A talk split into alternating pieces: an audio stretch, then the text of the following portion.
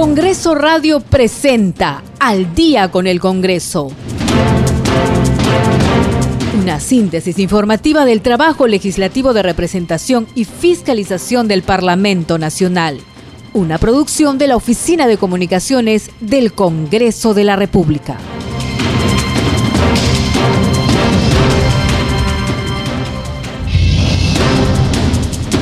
Hola, ¿cómo están? Muy buenas noches. Bienvenidos a una edición más de Al día con el Congreso. Hoy es miércoles 29 de diciembre del 2021. Les acompaña como todas las noches Perla Villanueva en la conducción y en los controles Franco Roldán y Rafael Cifuentes. De inmediato vamos con nuestros titulares. La presidenta del Congreso, Mari Carmen Alba, reiteró que este Parlamento trabaja por los temas que la población necesita y por el acercamiento a las regiones del país. Anunció que a partir de enero continuarán los plenos y las sesiones de las comisiones ordinarias descentralizadas en las diferentes regiones.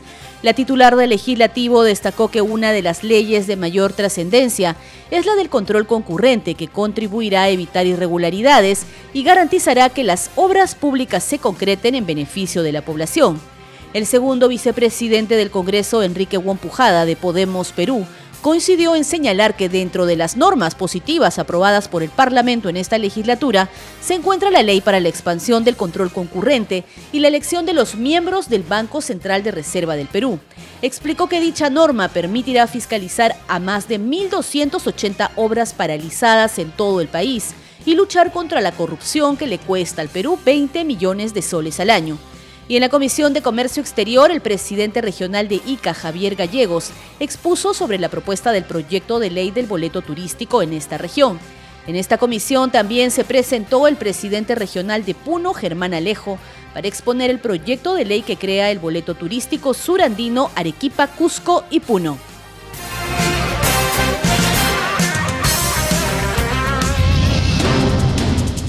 Esto es al día con el Congreso a través de la señal de Radio Nacional. Vamos con el desarrollo de las informaciones del Congreso de la República. La titular del legislativo, Mari Carmen Alba Prieto, reiteró que este Parlamento trabaja por las leyes que la población necesita y por el acercamiento a las regiones del país. Anunció que a partir de enero continuarán los plenos y las sesiones de las comisiones ordinarias descentralizadas en las diferentes regiones. Como recordarán, en mi primer discurso cuando asumí la presidencia el 26 de julio, eh, dije que uno de los objetivos de la nueva mesa directiva era que el Congreso se acercara a la población y poder eh, iniciar sesiones descentralizadas, tanto por parte de las comisiones ordinarias como del Pleno. Así que yo la verdad que agradezco a los presidentes de las comisiones que la mayoría han hecho sesiones descentralizadas.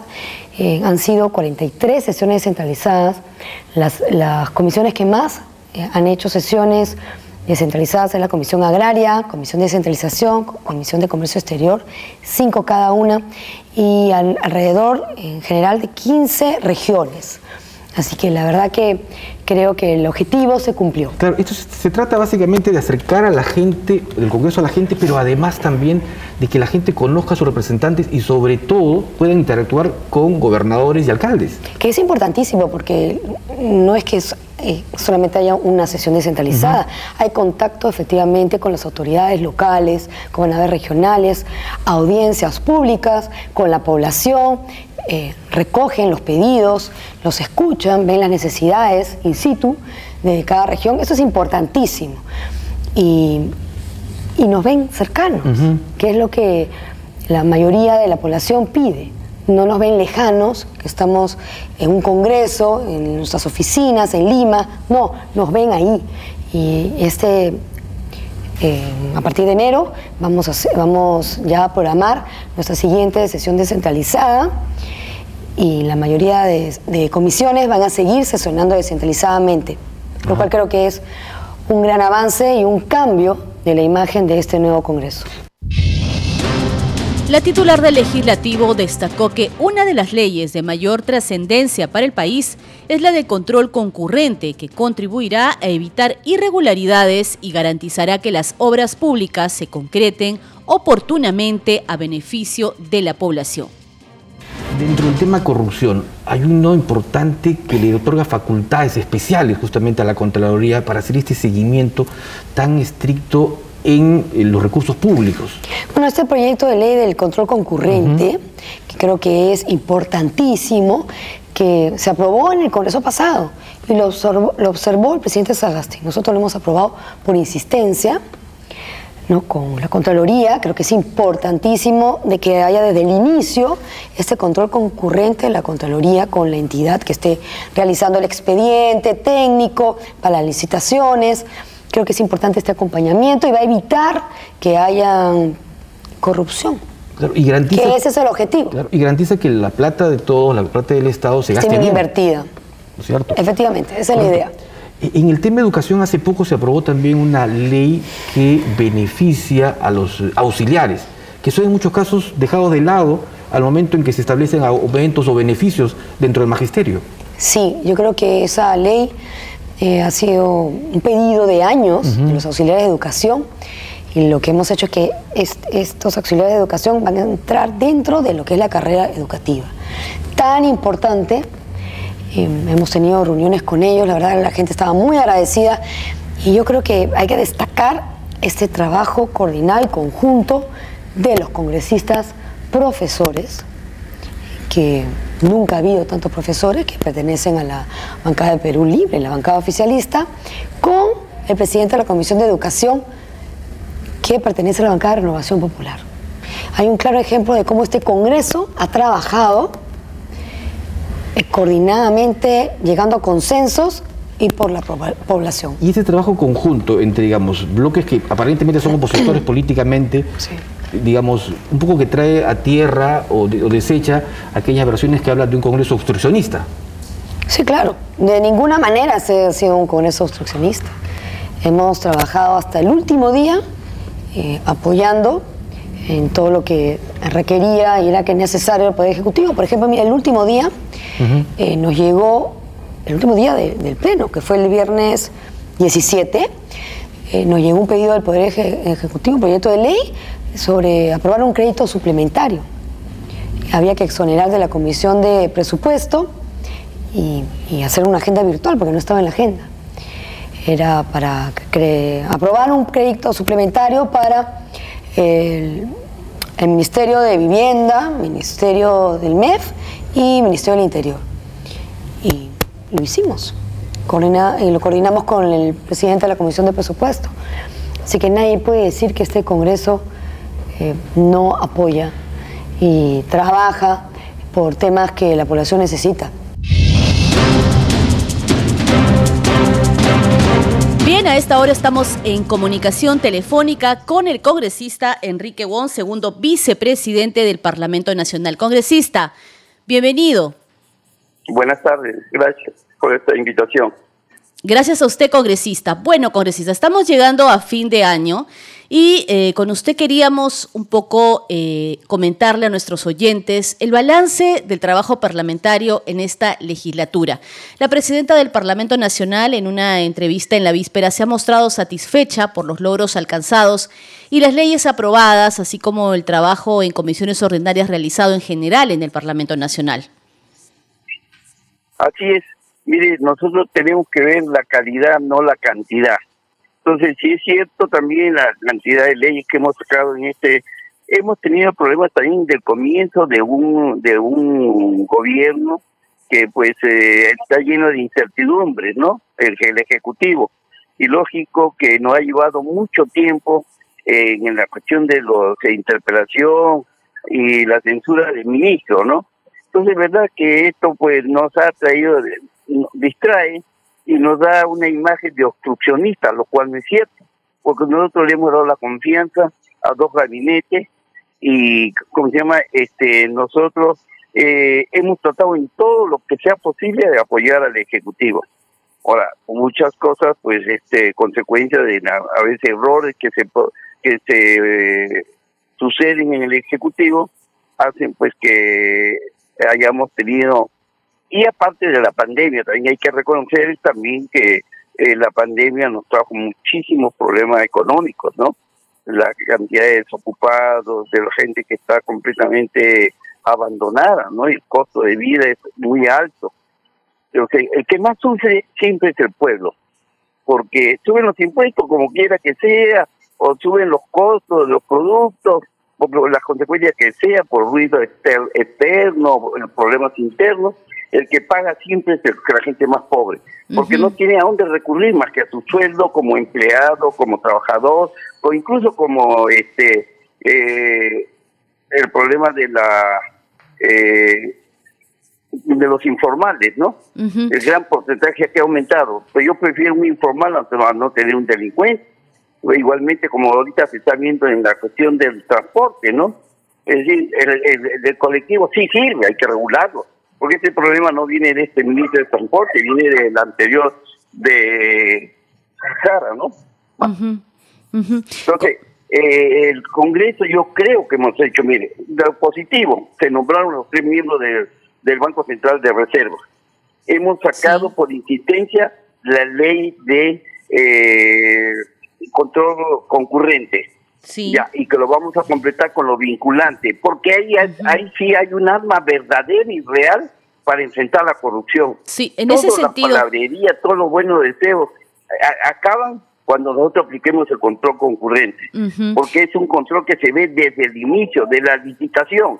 Para fecha que de inicio y fecha de terminación de una, una infraestructura, porque la mayor grado de corrupción queda en la, en la corrupción de puentes, de carreteras, de escuelas, de hospitales. Entonces todo eso hace pues que, eh, ¿por qué tenemos más de 3.280 obras paralizadas que nos cuestan 20 mil millones? ¿Por qué también nos preguntamos cuánto es lo que el mismo Contralor lo dice? Que de que eh, por la corrupción se pierden cerca de 18 a 20 mil millones de, de soles al año estamos viendo con los últimos gobernadores, corrupción e incapacidad, ¿no? De ejecutar su presupuesto. Entonces, nosotros esta ley es importantísima y vamos, estamos a punto ya de concluir, ya aprobamos la por insistencia, aprobamos esta, esta ley que de, control concurrente que fue observada por Sagasti, pero ahora estamos aplicando nosotros también vinculante, es decir, que la Contraloría tenga responsabilidad también, porque la Contraloría, ese control concurrente va a llevar un porcentaje del 2% sobre obra de los de más de 10 millones. Y calculamos que nosotros debe ser como 25 mil millones, 500 millones. Entonces, para que contrate buenos especialistas, buenos técnicos, y no como la corrupción que abunda en todo el país. Por ejemplo, yo estoy ahorita en Trujillo, es una vergüenza su calle, una, una vergüenza, todo puro hueco, no se puede transitar. Es vergonzoso la forma como tiene su calle Trujillo, una de las principales ciudades del Perú. Yo, y en otras noticias, a la sesión de la Comisión de Comercio Exterior y Turismo asistieron autoridades de los gobiernos regionales de Puno e Ica para dar su opinión respecto al proyecto de ley que modifica la ley del boleto turístico y crea el boleto turístico Puno y donde también se vio el proyecto de ley del boleto turístico en Ica. El objetivo de estas iniciativas es promover mediante los fondos recaudados la promoción, la conservación y el acondicionamiento para aquellas zonas turísticas, monumentos arqueológicos, museos y lugares históricos integrantes del patrimonio cultural de la nación del departamento de Puno. Con la finalidad de conocer la opinión de los gobiernos regionales de Puno e Ica, la Comisión de Comercio Exterior escuchó a los representantes de la Dirección de Turismo de ambas regiones respecto a las propuestas legislativas que proponen la creación del boleto turístico de Puno e Ica respectivamente. Es de mucha importancia eh, este boleto turístico, ya que Puno carece y en años hemos estado en lucha para que se logre este esta presente, el boleto turístico en realidad. La presente ley engloba atractivos turísticos que no están declaradas. Entonces, eh, eh, solo esa observación, porque deberían ser atractivos que ya se están trabajando. Con ellos deberíamos empezar. También que no está en la presente ley eh, las islas Urus, Taquilia, Mantaní. Sin embargo, es el atractivo principal de Puno. Los representantes de ambas regiones saludaron las propuestas y a su vez solicitaron se incluyan algunos atractivos turísticos al texto final. En tanto, los congresistas María Agüero y Ernesto Bustamante mostraron su preocupación y coincidieron en la necesidad de que los recursos recaudados sean reinvertidos en favor del turismo en las regiones. ¿En qué beneficia al turista y en qué beneficia a que haya más turistas? Porque gastar en la Dirección Regional de Turismo no es una inversión productiva, es burocracia. Y que ingrese un dinero a la municipalidad provincial eh, nadie sabe qué destino va a tener ese dinero. Más aún si, como está explicando el señor Cari, esto se va a destinar a proyectos de inversión, que sabemos que no se ejecutan. La ejecución de proyectos de inversión en los gobiernos regionales es paupérrima. Si el boleto turístico está yendo allí, pues realmente no está sirviendo. Lo que debería servir es para mejorar la atención al turista para que haya más turistas. En la última parte de la sesión, la congresista Katy Ugarte mostró unas fotografías donde los parlamentarios evidenciaron la construcción de hoteles en zonas intangibles del Parque Arqueológico de Sacsayhuamán. Al respecto, el presidente del grupo de trabajo, el congresista Germán Tacuri, informó que se enviarán los oficios correspondientes a la Dirección Desconcentrada de Cultura de Cusco a fin de que informen lo que ha sucedido en esta zona intangible del país. Congreso Regional. Josman Valverde, nuestro compañero de la multiplataforma de noticias del Congreso, nos trae la secuencia regional a esta hora de la noche. Josman, adelante.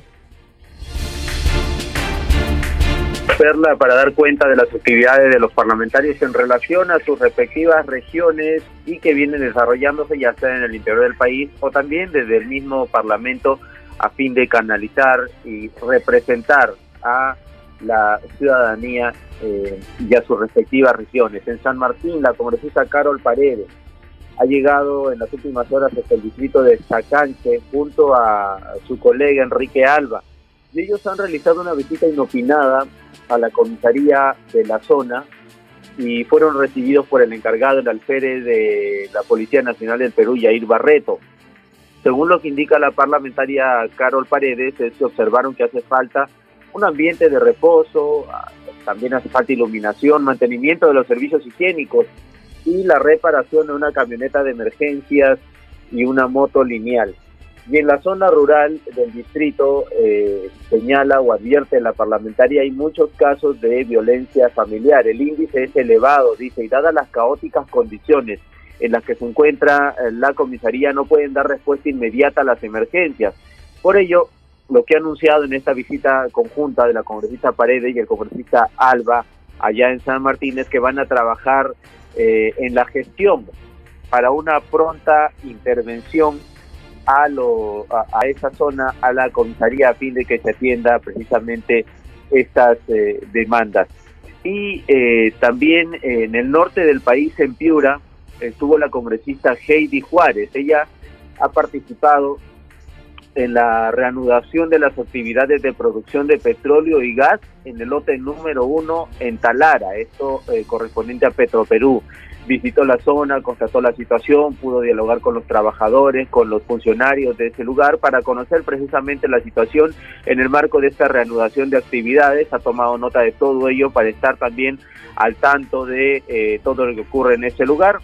Y lo que indica ella es que con este reinicio, después de 25 años, se va a contribuir a fortalecer la industria del petróleo en nuestro país y equilibrar el precio de los combustibles es lo que ella sostiene y eh, eh, luego de esta visita precisamente desarrollada en esa zona de Piura, en Talar específicamente. Y pasamos desde el norte hasta la Sierra Sur, hasta Puno, porque el congresista Flavio Cruz Mamani estuvo en Yunguyo porque ha celebrado esa zona del país 37 años de creación eh, política se fue precisamente hasta la ciudad fronteriza de Yunguyo y ha participado en los actos celebratorios para recordar este 37 aniversario de creación política.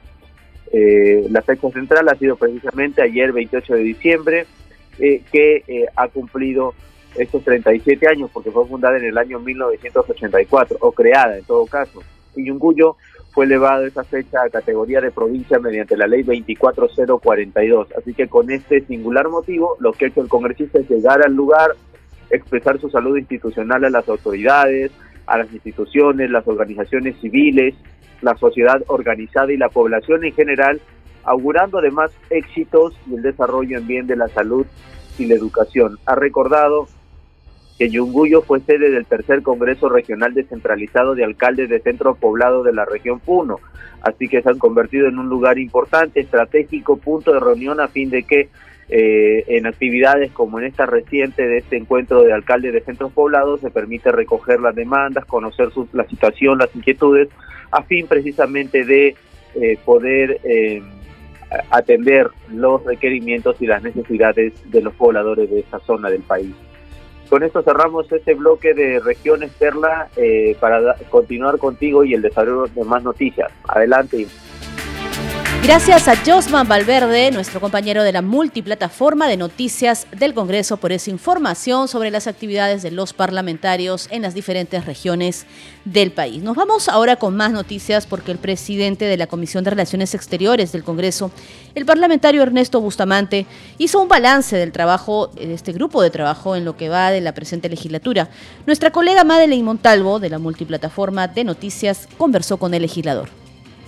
Eh hemos aprobado ya a nivel de pleno del Congreso 10 resoluciones legislativas y tenemos en cartera para eh, presentar en el pleno para su votación y, de ser así su aprobación eh, eh, aproximadamente 10 resoluciones legislativas más.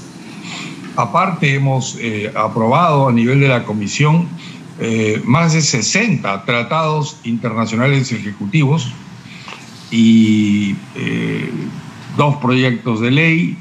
hemos eh, creado también 64 eh, ligas parlamentarias, en realidad instalado o reactivado 34 ligas, 64 ligas parlamentarias de amistad con parlamentos de otros países.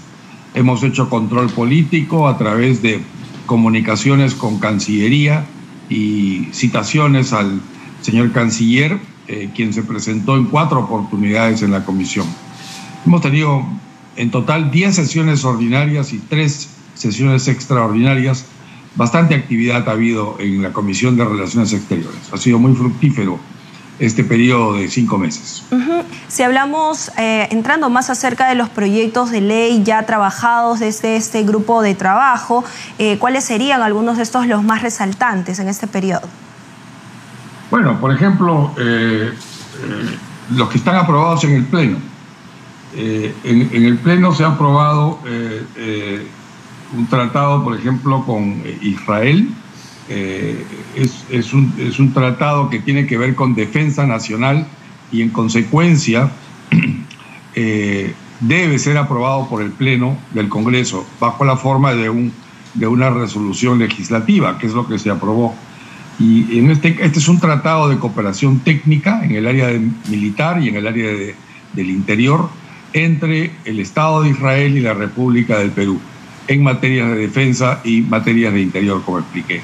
También tenemos tratados como Infopesca, eh, ese tratado eh, eh, también ya ha sido aprobado, la adscripción a un banco internacional, para no entrar en detalles ya que el tiempo es corto, y lo que yo consideraría importante es que, eh, o también muy importante, es que en la última sesión de la Comisión de Relaciones Exteriores se aprobó eh, la, eh, el, proyecto de resolución legislativa que tiene que ver sobre violencia en el trabajo. Entonces, este es un proyecto muy importante porque la idea es impedir la violencia y el acoso en, el trabajo. Y, esto ha sido aprobado por unanimidad en la comisión, luego de un debate, y será presentado al Pleno eh, en cuanto este sea agendado debidamente. ¿no? Usted está escuchando Al día con el Congreso.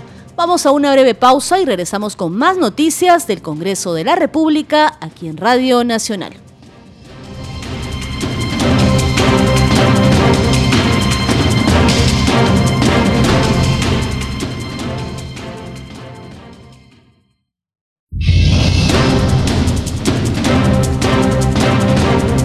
Bienvenidos a la segunda media hora informativa en Al día con el Congreso a través de la señal de Radio Nacional. Repasemos juntos una vez más nuestros titulares de la segunda media hora informativa. La presidenta del Congreso, Mari Carmen Alba, reiteró que este Parlamento trabaja por las leyes que la población necesita y por el acercamiento a las regiones del país. Anunció que a partir de enero continuarán los plenos y las sesiones de las comisiones ordinarias descentralizadas en las diferentes regiones. La titular del legislativo destacó que una de las leyes de mayor trascendencia es la del control concurrente, que contribuirá a evitar irregularidades y garantizará que las obras públicas se concreten en beneficio de la población. El segundo vicepresidente del Congreso, Enrique Huampujada de Podemos Perú, coincidió en señalar que dentro de las normas positivas aprobadas por el Parlamento en esta legislatura se encuentra la ley para la expansión del control concurrente y la elección de los miembros del Banco Central de Reserva del Perú. Explicó que dicha norma permitirá fiscalizar a más de 1.280 obras paralizadas en todo el país y luchar contra la corrupción que le cuesta al Perú 20 millones de soles al año. En la Comisión de Comercio Exterior, el presidente regional de ICA, Javier Gallegos, expuso sobre la propuesta del proyecto de ley del boleto turístico en esta región. En esta comisión también se presentó el presidente regional de Puno, Germán Alejo, para exponer el proyecto de ley que crea el boleto turístico surandino Arequipa, Cusco y Puno.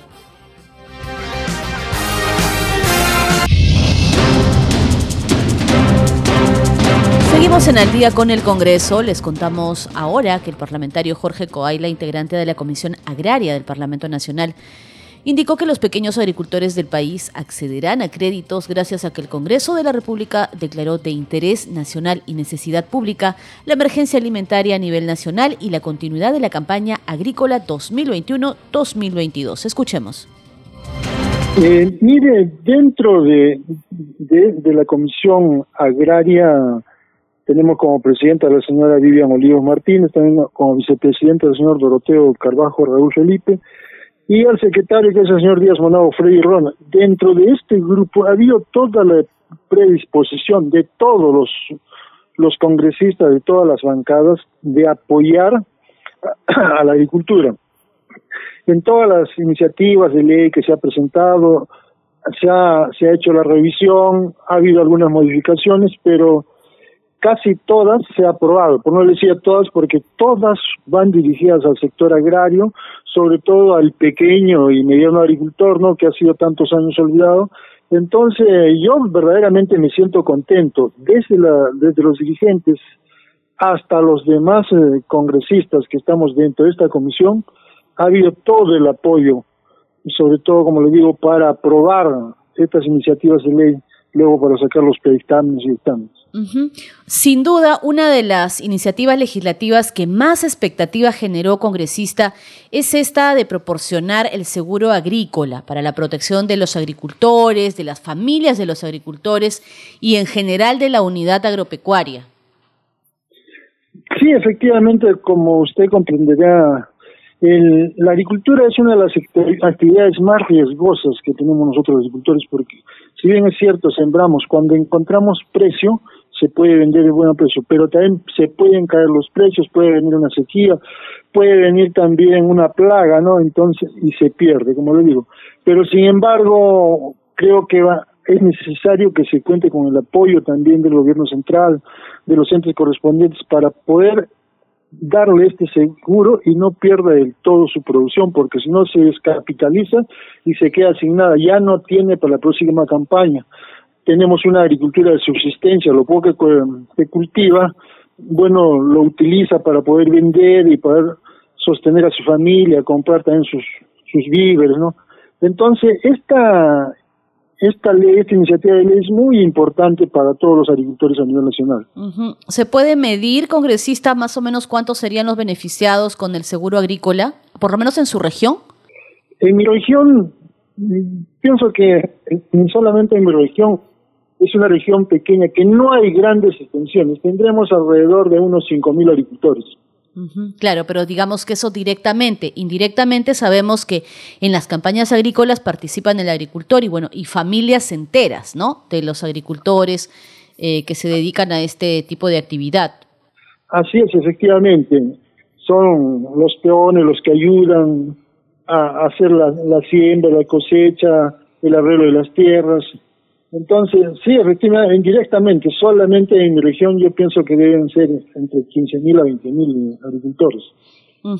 Y junto a este a esta ley del seguro agrícola hay otras tres que tienen que ver y que se relacionan unas con otras. Una de ellas es el, servicio de extensión agropecuaria y esto para promover e incrementar de alguna manera las capacidades de los productores agrarios y de esta manera pues hacerlos más competitivos.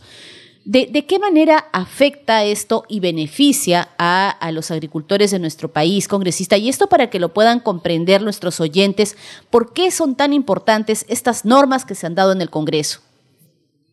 Es necesario capacitar al agricultor, hacerle ver que puede, qué productos puede sembrar en determinadas zonas, que le puede dar mayor rentabilidad, que le pueda generar eh, mejores precios, que le pueda generar mejor eh, mejor calidad de vida, tanto para él como para su familia. O sea, es importante la capacitación, darles nuevos conocimientos, incentivarlos a que puedan utilizar nuevas tecnologías, así como también riego tecnificado, aprovechar mejor el recurso hídrico, que cada vez es más escaso, sobre todo en el sur de, de nuestro país, porque estamos a la cabecera del desierto de Atacama.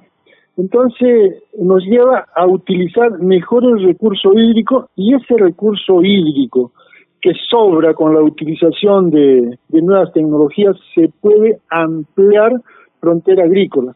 Entonces la extensión agrícola es importantísimo desde el pequeño agricultor al mediano agricultor y también al agricultor eh, mucho más grande, ¿no?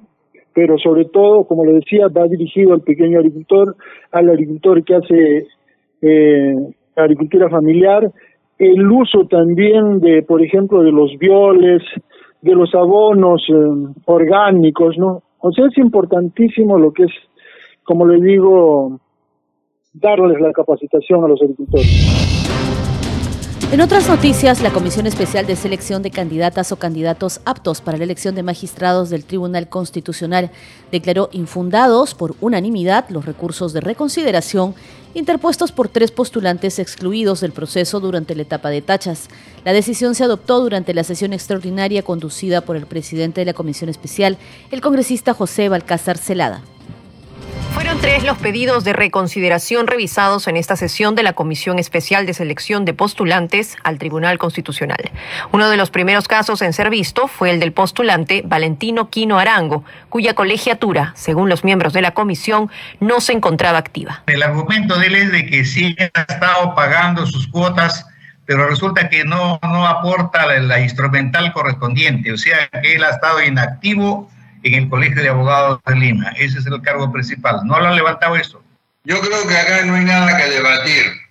La ley indica que para poder ejercer la profesión dentro del Perú tiene que tener su certificado de habilidad vigente. Si no lo tiene, este es un profesional que no está cumpliendo con la ley y que por lo tanto no puede formar parte de un tribunal tan importante como este Tribunal Constitucional yo creo que la declarar infundada es lo más adecuado. Otro de los pedidos en pasar por debate fue el del ex juez supremo Vicente Walde Jauregui, quien pidió una reconsideración argumentando que la tacha fue interpuesta por la congresista Sigrid Bazán. Era eh, eh, un ciudadano común que prevé el reglamento para hacer una tacha contra algún candidato al TC, porque la denunciante Ingrid Bazán es congresista de la República y por lo tanto no podía, no, podía este, tacharlo. Sobre ese punto estamos argumentando de que si bien es cierto la, la, la, denunciante tiene la calidad de congresista, eso no le quita de ninguna manera su condición de legitimidad e interés para lograr, decimos los abogados. Tras revisar la última solicitud presentada por Isabel Cortés Aguirre, los miembros asistentes a la sesión aprobaron las resoluciones que declaran infundados los pedidos de reconsideración. Y en forma unánime se aprobó el reglamento y el plan de trabajo de la Comisión Investigadora Multipartidaria encargada de estudiar las responsabilidades que correspondan en el atentado ocurrido en Vizcatán del N, en la provincia de Satipo, en Junín, el 23 de mayo último. El grupo de trabajo está presidido por la congresista Silvana Robles Araujo, quien está acompañada de los legisladores Héctor Valer Pinto como vicepresidente y Ruth Luque Ibarra como secretaria. La Comisión Investigadora de los Atentados del día 23 de mayo en el Vizcatán del N aprobó su plan de trabajo. El grupo contará con un plazo de 120 días para esclarecer lo ocurrido aquel domingo 23 de mayo y determinar las responsabilidades correspondientes. Artículo 1. Finalidad. El presente instrumento normativo regula la organización y el funcionamiento de la Comisión Investigadora Multipartidaria, encargada de investigar el atentado en Vizcatán del N del 23 de mayo del 2021. Este grupo de trabajo tiene la responsabilidad de realizar las indagaciones del caso con el objetivo de esclarecer lo ocurrido en la masacre del 23 de mayo y determinar responsabilidades, la moción de orden del día que propuso su creación fue presentada por la bancada de Perú Libre y aprobada por el Pleno el 12 de agosto pasado. La comisión tendrá 120 días de plazo. Se buscará obtener pruebas relevantes que dispongan los periodistas que recabaron información a través de sus fuentes, lo que permitirá aportar documentación sustentatoria en relación a los objetivos de la comisión. Aquel domingo 23 de mayo, una columna terrorista de Sendero Luminoso asesinó a 16 personas dentro de un bar del centro poblado San Miguel del N, en la jurisdicción del Vizcatán del N, provincia de Satipo Junín. Tras la masacre, a un lado de los cuerpos de los hombres, mujeres y niños, se encontraron panfletos alusivos. El congresista Alex Flores, quien presentó la moción para conformar este grupo de trabajo, indicó que de acuerdo al informe final de la Comisión Especial Multipartidaria a favor del BRAIN, existen algunos hechos que refuerzan dudas con respecto a la versión oficial. El plan de trabajo se aprobó por unanimidad y sesionará los días miércoles a las 10 de la mañana. Usted está escuchando Al día con el Congreso. Vamos ahora con información de la Comisión de Transportes, la que se pronunció sobre la resolución ministerial del Poder Ejecutivo que aprueba la creación de un padrón para choferes de vehículos colectivos. La afluencia de los taxis colectivos están a la orden del día y junto a eso la inseguridad y críticas contra este servicio. Sin embargo, el Poder Ejecutivo emitió la resolución ministerial en la cual se aprueba la creación de un padrón para choferes de este rubro de transportes. Dicen que el objetivo de este empadronamiento es para elaborar el reglamento de la ley 31096. Como ustedes comprenderán, esa ley 31096 que establece y regula el servicio de autocolectivos a nivel nacional ha sido aprobada por el Congreso pasado, cuestionada en el Tribunal Constitucional y rechazada, razón por la cual al Ejecutivo le compete eh, el tener que trabajar eh, el reglamento de dicha norma. Según lo que establece la norma, el padrón buscará obtener la contabilización de los choferes que presten servicio de transporte terrestre, tanto en Lima como en provincias. Para la Comisión de Transporte del Congreso de la República, el Ejecutivo debería elaborar un reglamento idóneo. Eh, sin embargo, considero que, si bien es cierto, se pretende normal y regular este servicio, eh, se está hablando de que solo podrán eh, ser aceptados, admitidos y posteriormente tendrán autorización los taxis colectivos que estén agrupados en empresas. El plazo de estas autorizaciones será en un primer tramo por cuatro años, prorrogables en tres años más. Esto podría calificarse como un atentado al proceso de reforma del transporte público de pasajeros. Sin embargo, hay que tener en cuenta que siendo una ley aprobada por, el Congreso de la República y rechazada eh, por el Tribunal Constitucional, lo que hay que hacer es reglamentar y reglamentando, ver la mejor forma de que el servicio público de pasajeros sea el más idóneo y el más eficiente. El Ministerio de Transportes también determinó que la Sutran será la encargada de administrar el patrón mencionado, decisión que no apoya el congresista Alejandro Soto, presidente de la Comisión de Transporte. No estoy de acuerdo con que la Sutran sea la encargada de hacer el empadronamiento de los autocolectivos que han de prestar servicio formalmente a partir de la emisión del decreto supremo que apruebe el reglamento de la ley 31096. Considero que es el propio Ministerio de Transportes a través de las direcciones regionales de transporte es la que debería encargarse de este empadronamiento. Algunos expertos han cuestionado esta medida, ya que consideran que los taxis colectivos no son seguros, generan congestión vehicular, operan en la informalidad y carecen de paraderos autorizados. Les contamos ahora en Al día con el Congreso que la parlamentaria Silvana Robles participó en la ceremonia de entrega de dos plantas de oxígeno para el Hospital Regional Daniel Alcides Carrión de Huancayo.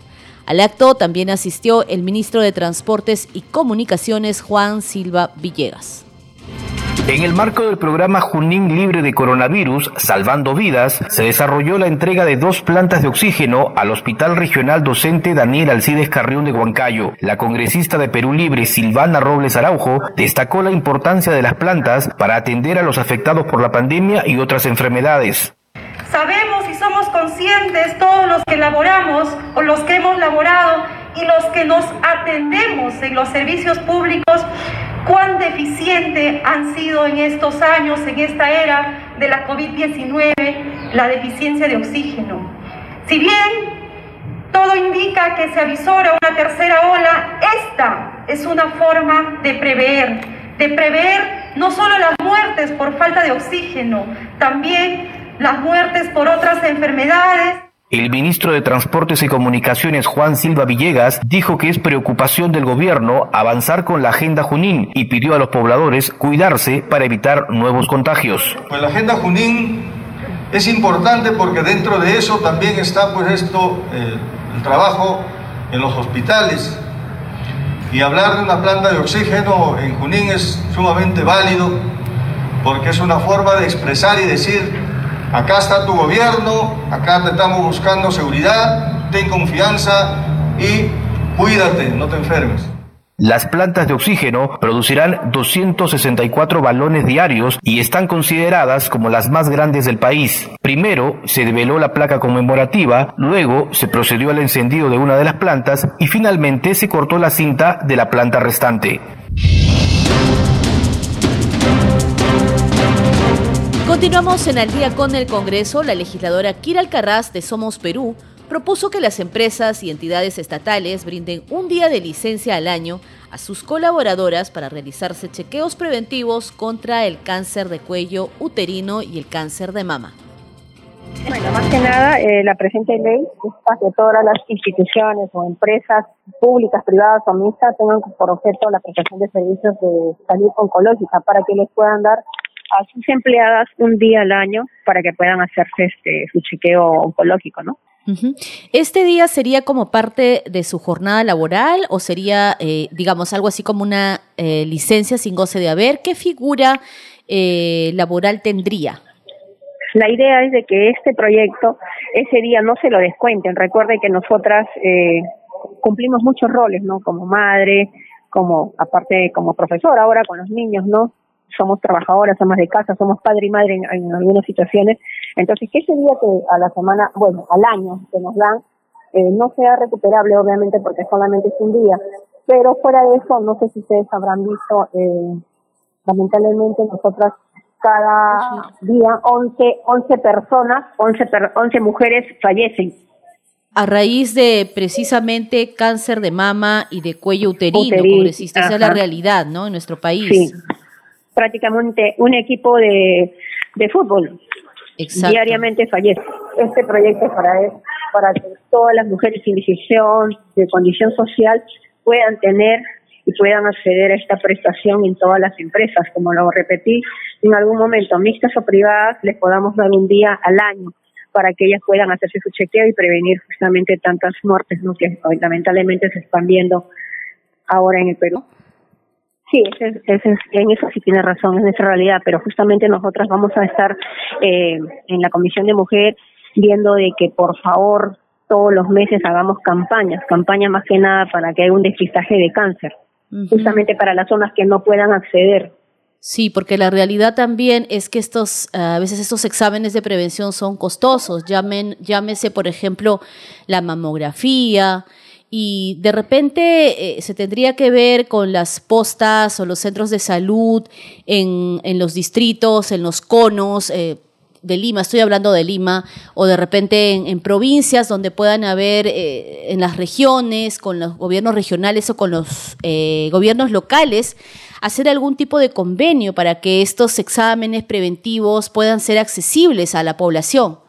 Y justamente eh, en el punto 2 es lo que estamos este, incentivando, es de que todas las empresas privadas, eh, mixtas o públicas, tengan convenios con entidades que hagan las pruebas para a bajo costo. Todos sabemos que las empresas tienen convenios con institutos, con universidades, eh, con empresas este, inclusive de alimentos. Entonces también que sea pues este, obligado eh, que las empresas también justamente tengan ese convenio también con, con servicios de salud oncológica para que les podamos a, este, dar a nuestras mujeres la atención de vida para que puedan hacerse los chequeos y no les cueste tanto, no sea un bajo costo justamente para que ellos puedan acceder a este chequeo y podamos prevenir tantas muertes innecesarias, ¿no?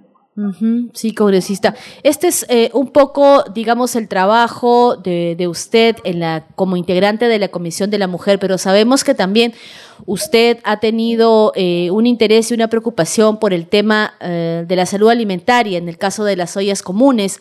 ¿Cómo quedó ese tema y de aquí en adelante cuál es el trabajo pendiente para lo que va a la segunda parte de esa primera legislatura en el Parlamento Nacional? Estamos esperando, simplemente ya pasó lo, las instancias que se tenía que, presentar, todas han aprobado por unanimidad estamos esperando que solamente el Ejecutivo lo, lo plasme, ¿no?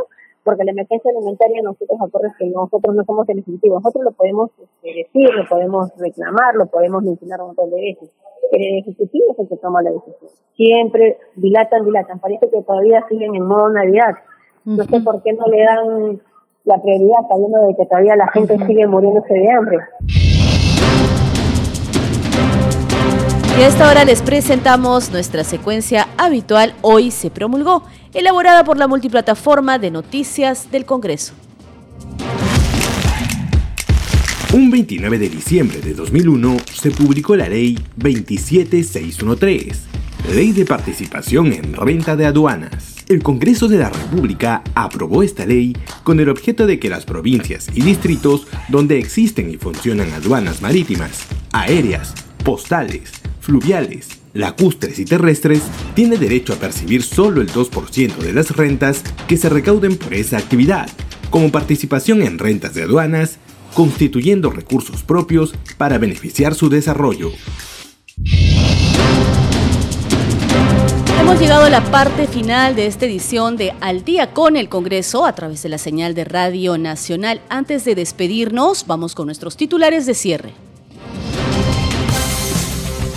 La presidenta del Congreso, Mari Carmen Alba Prieto, reiteró que este Parlamento trabaja por los temas que la población necesita y por el acercamiento a las regiones del país anunció que a partir de enero continuarán los plenos y las sesiones de las comisiones ordinarias descentralizadas en las diferentes regiones. La titular del legislativo destacó que una de las leyes de mayor trascendencia es la del control concurrente, que contribuirá a evitar irregularidades y garantizará que las obras públicas se concreten en beneficio de la población. El segundo vicepresidente del Congreso, Enrique Wong Pujada de Podemos Perú, coincidió en señalar que dentro de las normas positivas aprobadas por el Parlamento en esta legislatura se encuentra la ley para la expansión del control concurrente y la elección de los miembros del Banco Central de Reserva del Perú. Explicó que dicha norma permitirá fiscalizar a más de 1.280 obras paralizadas en todo el país y luchar contra la corrupción que le cuesta al Perú 20 millones de soles al año. En la Comisión de Comercio Exterior, el presidente regional de ICA, Javier Gallegos, expuso sobre la propuesta del proyecto de ley del boleto turístico en esta región. En esta comisión también se presentó el presidente regional de Puno, Germán Alejo, para exponer el proyecto de ley que crea el boleto turístico surandino Arequipa, Cusco y Puno. Hasta aquí las noticias en Al día con el Congreso una producción de la Oficina de Comunicaciones del Congreso de la República. Estuvo con ustedes en la conducción Perla Villanueva, en los controles Franco Roldán y Rafael Cifuentes. Nos reencontramos mañana a la misma hora. Que tengan buenas noches. Congreso Radio presentó Al día con el Congreso. Una síntesis informativa del trabajo legislativo, de representación y de fiscalización del Parlamento Nacional. una producción de la Oficina de Comunicaciones del Congreso de la República.